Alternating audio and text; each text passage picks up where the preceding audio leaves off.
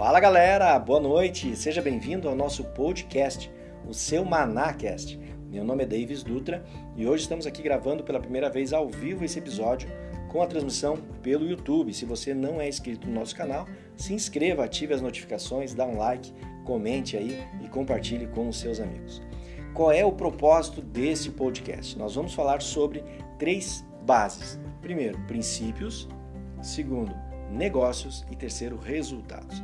Esse é o tripé que segura, que sustenta a, a nossa mensagem, que sustenta tudo aquilo que você vai ouvir aqui nos nossos episódios. Hoje nós estamos completando 26, 27 episódios com esse eu espero que você tenha ouvido os outros episódios. Se você não ouviu, quero te convidar a ouvir nas plataformas digitais, seja no Spotify ou no iTunes, você vai poder ouvir todo o conteúdo que foi preparado com, com muito carinho para você.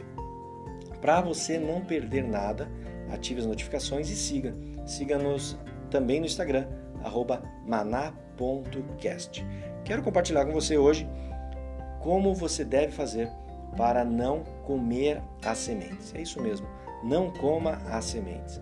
As sementes são tudo aquilo, todos os recursos que Deus dá na sua mão. As sementes são infinitas, mas muitas pessoas comem as sementes e não desfrutam dos frutos, dos resultados que essas sementes podem produzir na sua vida. Se você hoje gasta mais do que ganha, você está comendo a sua semente. Se você não está investindo parte do que ganha, você está comendo a sua semente. O que você tem feito com as sementes que Deus tem te dado? Você tem que ser fiel no pouco para, para que seja colocado sobre o muito. Não tem como nós pensarmos em conquistar milhares, multidões, conquistar muitos recursos se não formos fiéis no pouco que Deus nos dá. Nós devemos ser fiéis nas pequenas quantidades. Então, primeiro ponto, não coma as sementes. O segundo ponto é plante as sementes, mate a semente. Matar a semente é enterrar, é plantar em uma terra fértil e para que essa semente venha a brotar futuramente. Mas o segundo aspecto, mate a semente. Você não deve se livrar dessa semente, você não deve simplesmente abandoná-la, você tem que enterrar, tem que plantar. Plantar numa terra fértil, investir nas terras que vão ser multiplicar a sua semente. Nós não sabemos quais sementes frutificarão, mas nós devemos plantar. Um detalhe interessante é que cada estação tem a sua semente. Hoje nós estamos no momento da colheita da soja, mas você já pode plantar o milho. Então, assim, dependendo da estação, você não pode. Tem tempo de plantar e tempo de colher, mas dependendo do, da semente, você pode plantar em determinadas áreas. O que você não pode é parar de plantar. Não pare de plantar. Plante em todo momento. Você pode mudar as sementes, mas o que não pode é parar de plantar. O terceiro ponto, depois de matar a semente, é que você tem que aguardar. Você tem que esperar. Tudo tem o seu tempo. Às vezes vemos pessoas que estão plantando, não veem os resultados do que estão plantando e logo desistem. Desistir é falhar. Nós não podemos desistir no meio do plantio. A gente não sabe qual vai frutificar. Se você está plantando nos seus estudos, na sua carreira, na sua família, não abandone o plantio. Espere que ela vai frutificar. Você tem que perseverar. Existem plantas que muitos não veem ela frutificar, por exemplo, a tâmara. Ela vive, ela leva 80 anos para crescer. Então você provavelmente não vai nem vai plantar e não vai ver. A próxima geração vai, vai usufruir das suas, dos seus frutos. Mas nós devemos perseverar e esperar, porque ao seu tempo essa planta vai frutificar, essa semente vai frutificar. E o quarto e último aspecto é que a colheita ela é obrigatória. O plantio não, o plantio é opcional. Você pode ou não plantar, mas se você plantou, a colheita é obrigatória. A Bíblia diz em Gálatas 6, 5, 6 que de Deus não se zomba. Tudo aquilo que o homem plantar, certamente colherá. O que você tem plantado hoje para colher no futuro? O que, que você tem plantado? Quais são as suas sementes? Você tem comido essas sementes? Você tem matado elas, enterrado, plantado num terreno fértil para que ela possa frutificar lá no futuro? E algo interessante quero lhe falar também para concluir essa mensagem. O plantio não existe plantio no futuro. Você só pode plantar agora. E a colheita também, você não vai poder colher lá no futuro. Você só colhe, só colhe no momento presente. Então hoje você está colhendo aquilo que plantou no passado. Quando chegar no futuro, você vai colher, mas lá já vai ser o estágio presente. Então você só pode colher no presente. Fica com essa fica com essa mensagem no seu coração. Se você gostou, compartilha com seus amigos no WhatsApp, compartilha no Instagram ou aqui mesmo no YouTube. Dá um like, ative as notificações e siga-nos nas plataformas de áudio. Que Deus te abençoe em tudo, te faça prosperar e que você cresça abundantemente e que as suas sementes possam multiplicar 100 vezes mais. Um grande abraço, que Deus te abençoe em tudo.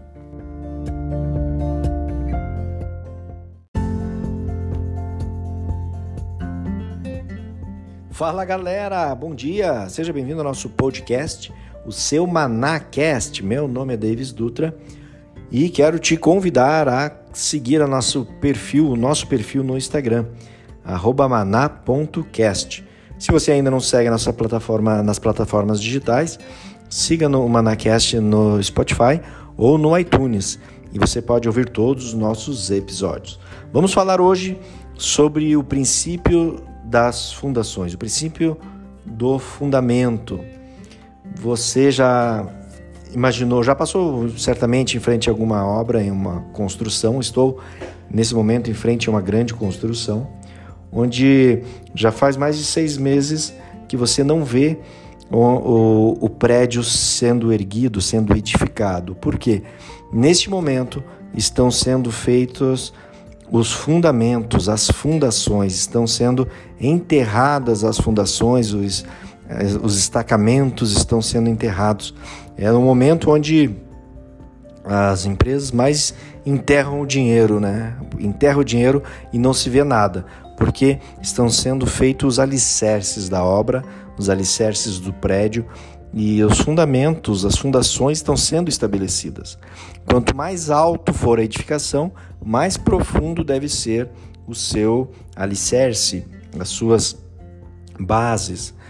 Pense nisso, que antes de crescer para cima, você precisa crescer para baixo. Você precisa estar firmado numa base, numa base sólida, firmado na rocha. Não adianta você querer crescer, desenvolver, aparecer para o mercado, aparecer para o mundo como uma pessoa bem-sucedida, uma pessoa aparentemente de sucesso, se as suas bases não estiverem firmadas, não estiverem bem estabelecidas. As bases é, são tudo aquilo que te fortalecem para que o teu crescimento venha a ser sustentável. A sua experiência, o seu aprendizado, os seus fracassos, os seus erros e as suas vitórias vão vão se criando, vão sustentando as suas fundações para que a construção se estabeleça de forma muito mais alta. Em Mateus 7:24 fala nessa passagem sobre uma casa que é edificada sobre a rocha e ela resiste aos ventos, às ondas dos mares, resiste a todas as intempéries e ela não se abala diferentemente de uma casa que é construída na areia, onde não tem base, a sua, a sua base é muito frágil e logo que vem o vento, vem uma, uma tempestade, ela realmente ela se desmancha, ela não se sustenta. Como estão as suas bases? Não esqueça que para que cresça para cima, você deve crescer para baixo. Veja que uma árvore, quanto mais frondosa for, mais profundos são as suas raízes. A gente aprende muito, muitos princípios observando simplesmente a natureza. A natureza ela é rica com as mensagens e os princípios que vêm lá do alto para que a gente se fortaleça e nos sustente com a, a verdadeira palavra. E qual é essa palavra? Nós devemos estar firmados na rocha, e a rocha é o que vem escrito na palavra de Deus através da vida de Jesus. Se você acredita nisso, se você confia no que eu estou falando, siga-nos neste perfil, compartilhe aí com seus amigos e que essa mensagem possa te incentivar a buscar o verdadeiro fundamento, a buscar que as suas bases sejam cada vez mais firmes e, e, e expostas para que logo, logo o seu crescimento possa ter uma base sustentável e venha sustentar todo o seu crescimento, para que você não desmorone com qualquer tempestade. Que Deus te abençoe em tudo. Te agradeço por, pela sua audiência. Compartilhe com seus amigos se você gostou deste podcast. Um grande abraço, que Deus te abençoe e até a próxima.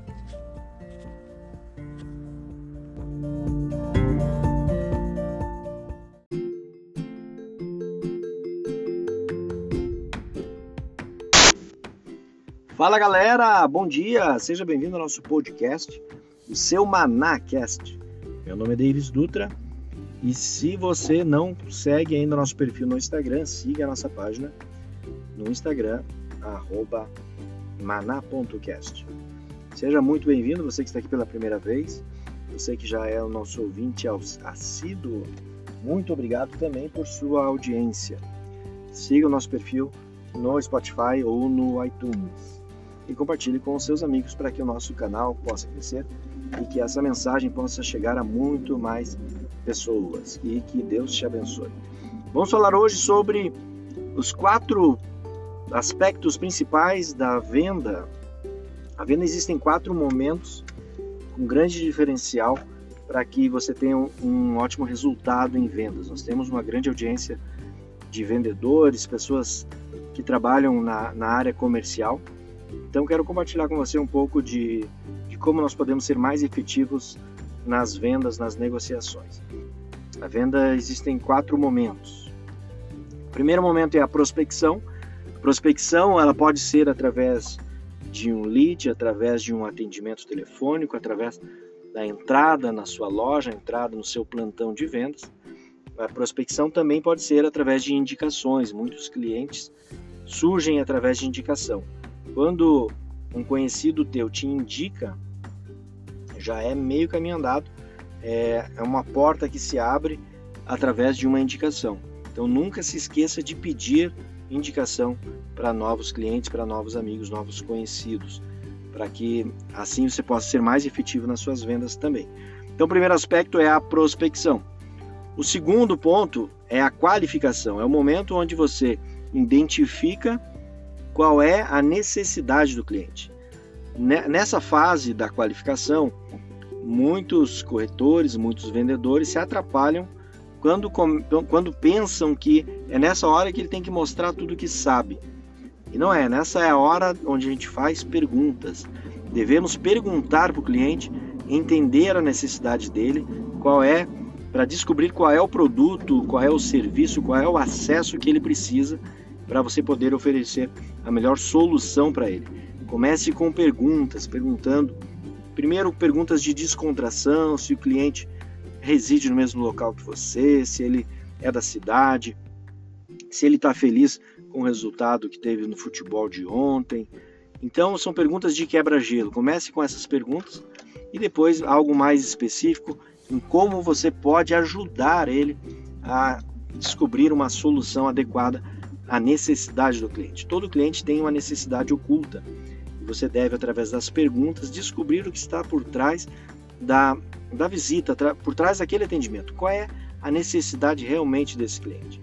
Não adianta vender algo que não vai atender a necessidade dele, não adianta oferecer algo que só vai mostrar o seu conhecimento. Não é isso que o cliente quer. O cliente quer trazer, o cliente quer solucionar o seu problema e cabe nessa fase da qualificação o vendedor identificar qual é a necessidade do seu cliente. A terceira fase é a fase da apresentação. É aqui sim que o vendedor mostra todos os benefícios do produto e como aquele produto pode trazer uma solução que o cliente precisa. Nessa fase, cabe a habilidade do vendedor de fazer o cliente visualizar, do cliente sentir uma experiência da, da, do seu problema solucionado. É aqui que a gente traz o encantamento para o cliente. Nessa fase de apresentação, você mostra toda, os, todos os benefícios do produto, do empreendimento, faça ele enxergar aquilo que um, que um cliente leigo no assunto não enxergou. Não pense que às vezes alguns diferenciais são óbvios. Declare isso para o seu cliente. Mostre para ele quais os diferenciais. Nunca questione, nunca eh, fale mal da concorrência.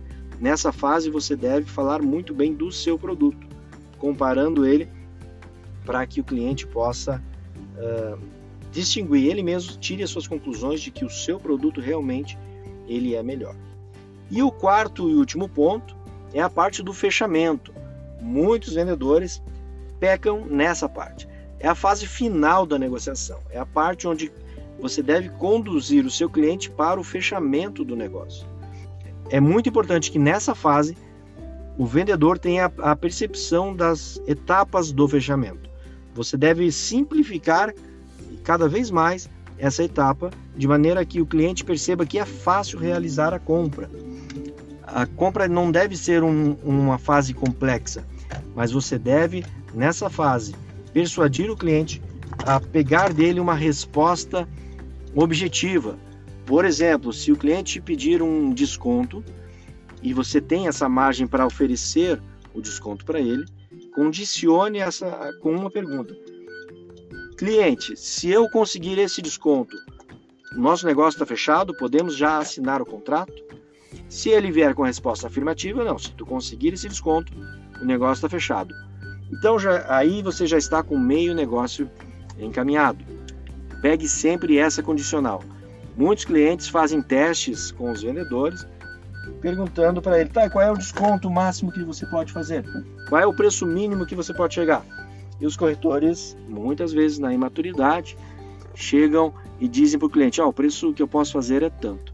E aí o cliente responde: eu vou pensar, vou falar com o meu sócio, vou falar com a minha esposa, depois eu te retorno. E o que acontece? O vendedor fica chupando bala, porque ele não finalizou o negócio. O fechamento é a etapa fundamental da sua negociação, porque é onde realmente o cliente vai ser conduzido para fechar o negócio, para assinar o contrato, para assinar a proposta, para preencher o cheque e para fazer a TED. Então, o fechamento é o momento da conclusão do, do seu negócio.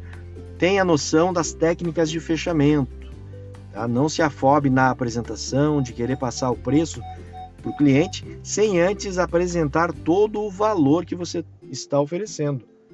Pois valor é aquilo que você entrega para o cliente e preço é aquilo que ele paga, aquilo que ele realmente está entregando em troca de todo o valor que você está oferecendo.